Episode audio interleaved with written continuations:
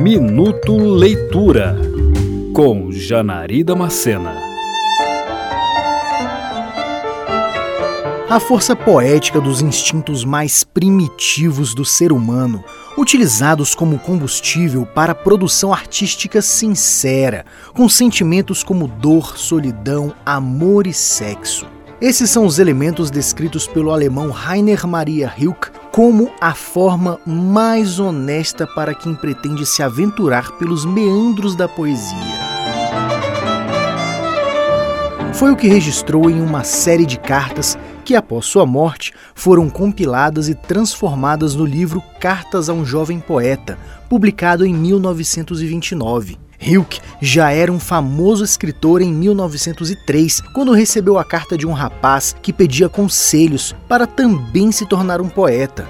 Assim, se inicia uma longa troca de correspondências entre os dois que vai muito além das ideias ou dicas a um aprendiz inexperiente. Hilke conta sobre sua vida, as viagens que estava fazendo pela Europa, aborda o que considera os fundamentos mais importantes para a criação literária, como o relacionamento entre as pessoas, a honestidade dos sentimentos passados ao papel pela necessidade de escrever e aborda até mesmo a fé e a crença em Deus. Considerado o maior poeta de língua alemã do século XX, suas belas páginas de prosa influenciaram gerações de poetas, inclusive muitos escritores brasileiros que chegaram a traduzir alguns de seus materiais para o português.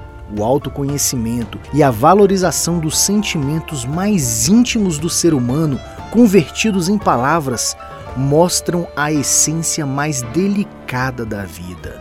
Essa é a marca principal dos textos em Cartas a um Jovem Poeta. Apesar de todos os floreios sentimentalistas abordados por Hilke, este é um livro curto, simples e direto, que merece ser lido e relido para trazer suavidade à alma.